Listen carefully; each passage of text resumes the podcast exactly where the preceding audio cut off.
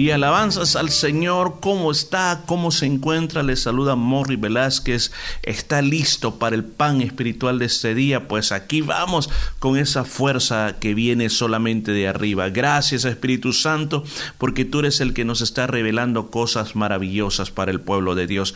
Y estamos en el Salmo 101. ¿De qué se trata este Salmo 101? Si usted me ha estado acompañando en los dos días pasados, hemos desglosado este salmo. Este salmo yo lo podría llamar también un salmo de consagración a Dios, un salmo de alguien que ha entendido su identidad en Cristo, quiere decir, aquí es donde yo quiero permanecer, yo quiero ser así de esta manera, no quiero que el mundo me conforme a su manera, no, yo quiero ser diferente, totalmente diferente. Así que hoy vamos en el versículo número 5 y dice, al que solapadamente infama a su, a su prójimo, yo lo destruiré. No sufriré al de ojos altaneros y de corazón vanidoso. Ahora, David toma una posición. Una posición no podemos decir de pasividad, sino que toma una posición de resistencia espiritual. Porque se está dando cuenta de que hay personas que infaman al prójimo y que lo hacen de una manera sola, asolapada. O sea, se da cuenta que hay personas que están determinadas en hacerle daño a los demás. Y él dice, yo no me quedaré con los brazos cruzados, yo lo voy a destruir. Ahora, yo sé que nosotros no tenemos esa capacidad de decir, ok, si alguien está haciendo algo malo, yo lo voy a ir a atacar y lo voy a destruir. Ahora, saquemos, o sea, ¿cuál puede ser la aplicación para nosotros? Es que cuando tú veas cosas así como esas, tú puedes hacer básicamente dos cosas. La primera, imagínate, tú ves unas personas que están actuando injustamente una contra la otra persona y tú has visto. Entonces tú tienes que abrir tu boca. Tienes que abrir tu boca y, no simplemente quedarte callado, porque a veces lo que yo me he escuchado es, es que yo no quiero meterme en problemas, es que ese es problema de ellos, pero tú estás viendo una injusticia. A veces eh, al momento las injusticias se arreglan. Tú miras algo, al momento tú tienes la autoridad espiritual de hablar y decir, no, eso no es así. Eso se debe hacer así y así y así de esta manera. Y ahí para la situación. O la otra situación, hay que orar, sí hay que orar, pero si en tus manos está actuar, tienes que actuar. Eso es lo que está queriendo decir David. Dice, también dijo en la segunda parte, no voy a sufrir el dejoso altanero y de corazón vanidoso. O sea, yo no voy a estar ahí aguantando todas las altanerías, yo no voy a estar ahí este, escuchando todas las vanidades. O sea, o dos cosas, o le digo, mira, eso no es así, eh, la palabra Dios dice así y así, y así es como tenemos que hacer o simplemente me separo de ellos, porque el gran problema es que a veces las malas amistades nos arruinan la vida. ¿Por qué? Porque de repente comenzamos a imitar lo que no deberíamos de estar imitando quiera que siempre, quiera el Señor que siempre nosotros escuchemos la voz del Espíritu Santo, que cuando estemos en situación así no tomemos una guerra personal, una guerra carnal, como quien dice algún este me cae mal porque es un altanero, este me cae mal porque siempre anda creyéndose el mejor. No tenemos que tomar esa posición, sino que tenemos que enfrentar las cosas con madurez espiritual, no comenzar a ser enemigos por la forma de ser de la persona, sino que simplemente apartarnos un poco o hablar las cosas o decirlas como que tienen que ser de la manera correcta, pero escúchame bien, con el amor, con la misericordia de Dios, que ese es el camino de la perfección, que David nos habló en el versículo número 2. Dice, mis ojos pondré en los fieles de la tierra para que estén conmigo. ¿Quiénes son los fieles de la tierra? Está diciendo los que son fieles a Dios los que están determinados en obedecer los mandamientos de Dios. Mire, hay muchas personas que llegan al camino de Cristo. Y cuando llegan al camino de Cristo hacen la oración para recibirlo como Salvador personal y después comienzan a llegar a la iglesia, pero van y escuchan, van y escuchan, pero nunca han tomado la decisión de decir, ok, voy a leer toda la Biblia, me voy a alimentar de la Biblia, voy a pasar tiempo leyendo la palabra de Dios, voy a comenzar también a, orar un poco más, sino que se toma como algo liviano y al final tenemos personas en las iglesias las cuales no han entrado a serle fiel a Dios. Entonces cuando vienen los problemas, son los primeros que se van. Cuando vienen los problemas, ya no quieren seguir. Yo recuerdo la historia de otro hombre que comenzó a venir a la iglesia. Y cuando comenzó a venir a la iglesia, yo hablé con él y le dije, mire, ¿y cómo, cómo está? Me contó su situación. Y entonces yo le dije, vamos a orar, le digo, vamos a orar y el Señor va a resolver esa situación familiar que usted tiene. Pasaron varios meses en la iglesia y él venía, iba a los grupos del hogar, estaba en todos los cultos de la iglesia, íbamos por él a, su casa para que, porque no, no, tenía vehículo para venir a la iglesia. Entonces eh, tratamos de involucrarlo lo más que, podíamos. Y, y lo que él me pedía que le ayudara en esa situación familiar y yo hacía las llamadas que tenía que hacer, tratar de contactar y arreglar esta situación. Pues de repente un día no lo veo más.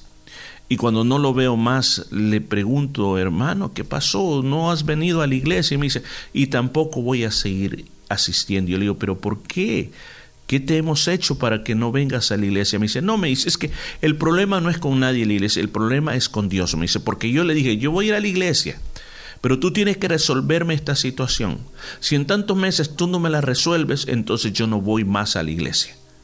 Entonces, pero le digo yo, hermano, esa no es la forma de tratar con Dios. Usted tiene que tener paciencia. Recuerde que es la salvación de su hermano. No, no, no, no insista más que Dios me falló.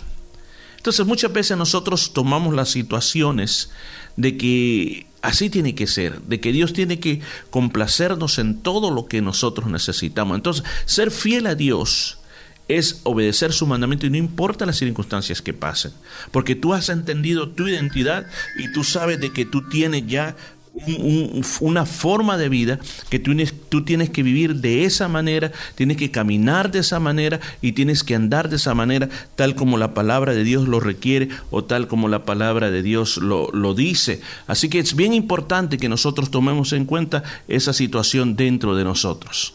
Ser fiel no es fácil pero tener la amistad de personas fieles es lo mejor. ¿Por qué? Porque te van a ayudar en la vida, porque te van a animar cuando tú ya no puedes. Entonces David decía, esas son las clases de personas con las cuales yo quiero estar para que estén conmigo.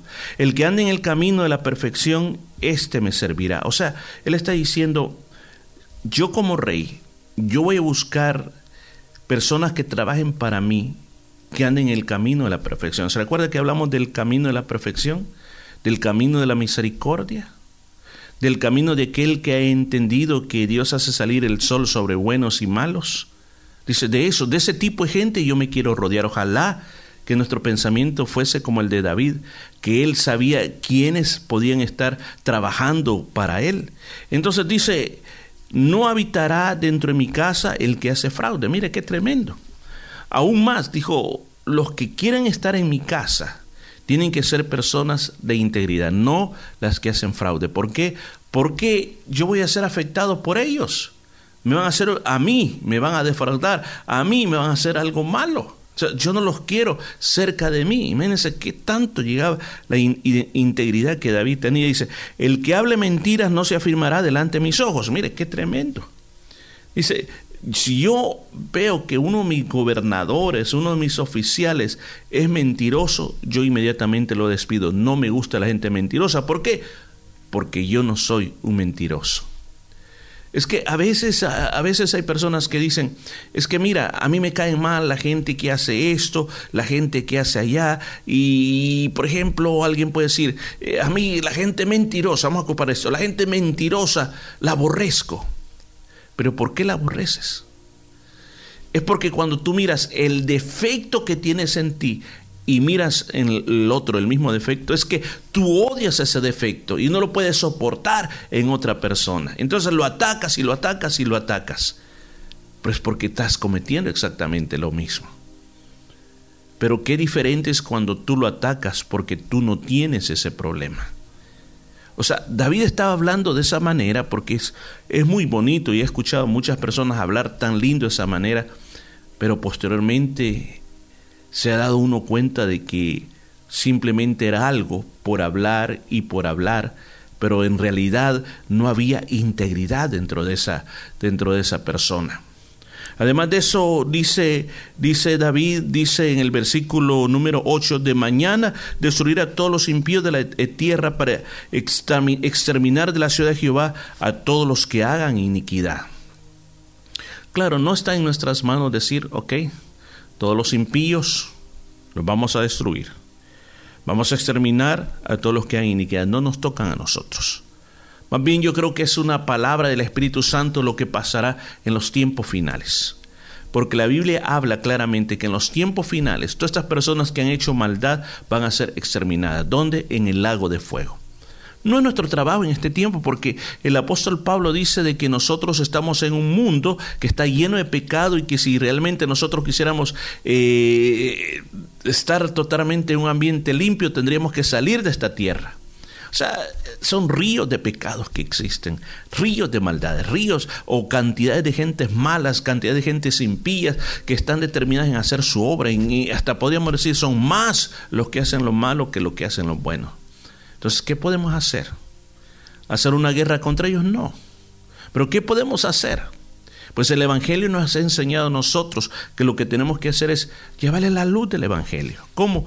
Hablándole de Cristo, compartiéndole las buenas noticias. Dos, teniendo una vida, una vida que refleje el amor de Dios. Que la gente pueda ver de que yo soy, tengo una identidad, una identidad buena en el Señor, que he entendido lo que es la santidad y también he entendido lo que es el camino de la perfección. Estimado oyente, termino con esto. Este salmo es un salmo de consagración y aquí terminamos este salmo. Pero en este salmo de consagración hay un clamor muy grande. Y el clamor muy grande es que yo no quiero aparentar ante los demás, sino que es que yo quiero tener una relación con Dios de una manera correcta. Comienza con Dios y luego se me mira el fruto de mi relación íntima con Dios. Este salmo nos ha hablado de tener rectitud en nuestra vida. Por favor, no se asuste cuando hablo de la palabra rectitud, sino que lo que nosotros tenemos que ver es vivir el día a día. ¿En qué sentido vivir el día a día? Vive delante de Dios con toda integridad. El Espíritu Santo te va a ayudar. Adquiere la identidad, determina quién eres, un hijo de Dios o un hijo de Satanás. Determina a quién vas a servir. ¿Vas a servir a Dios o vas a servir al diablo? No hay puntos medios. Tú decides qué vas a hacer con tu vida. Y si tú has dicho, yo le he entregado mi vida al Señor, amén, pero mantente en el camino de rectitud. No te alejes de ahí, por favor. Vamos a orar, Padre. Gracias por la palabra de este día. Yo te suplico que nos hables al corazón y que como David, este salmo tan precioso, nosotros tomemos una determinación de vivir rectamente delante de ti. Como humanos nos cuesta, pero tenemos el Espíritu Santo que nos santifica todos los días.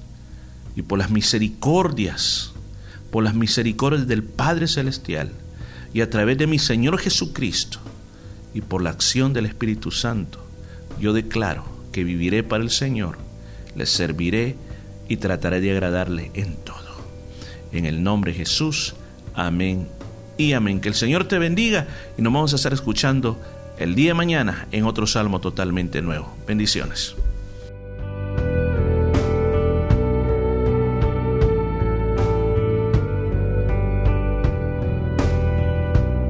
¿Qué puedo hacer con mi obsesión? y con lo que no puedo ver. Acaso es que estoy loco? ¿O en verdad te siento a mí? A veces siento no alcanzarte. A veces te siento en mí. Y en el frío del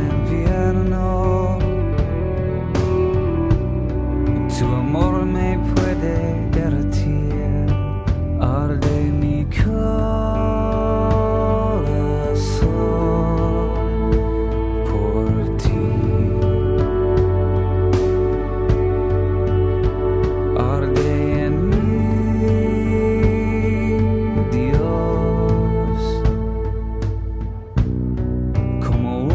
enferme d'air.